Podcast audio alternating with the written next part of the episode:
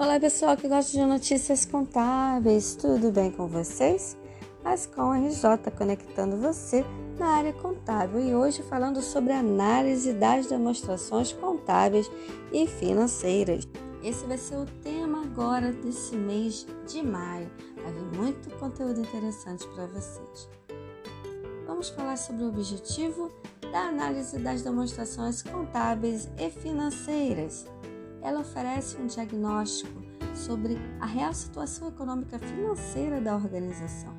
Ela utiliza relatórios gerados pela contabilidade e outras informações necessárias à análise, relacionando-se prioritariamente à utilização por parte de terceiros.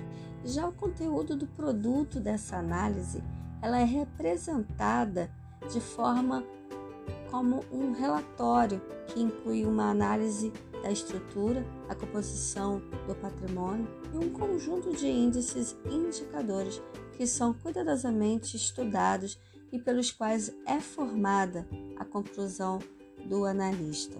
Essas informações não estão voltadas só para dentro, mas também para fora da empresa e não se limitam apenas a cálculo de meros indicadores de desempenho.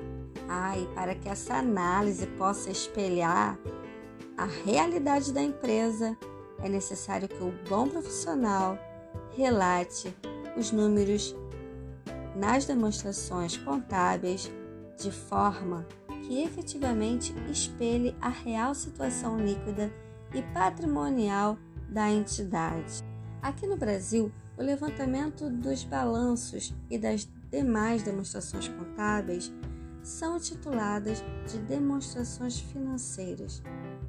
E para esse levantamento são necessários vários procedimentos que estão detalhados nas NBC, que é a norma brasileira de contabilidade, na Lei das Sociedades por Ações, no regulamento do imposto de renda e em normas expedidas pelo Banco Central do Brasil e pela Comissão de Valores Mobiliários. Bem, pessoal, eu vou ficando por aqui. Ascom RJ trazendo mais informações para o seu dia a dia e até a próxima, falando sobre análise das demonstrações contábeis e financeiras. Até lá!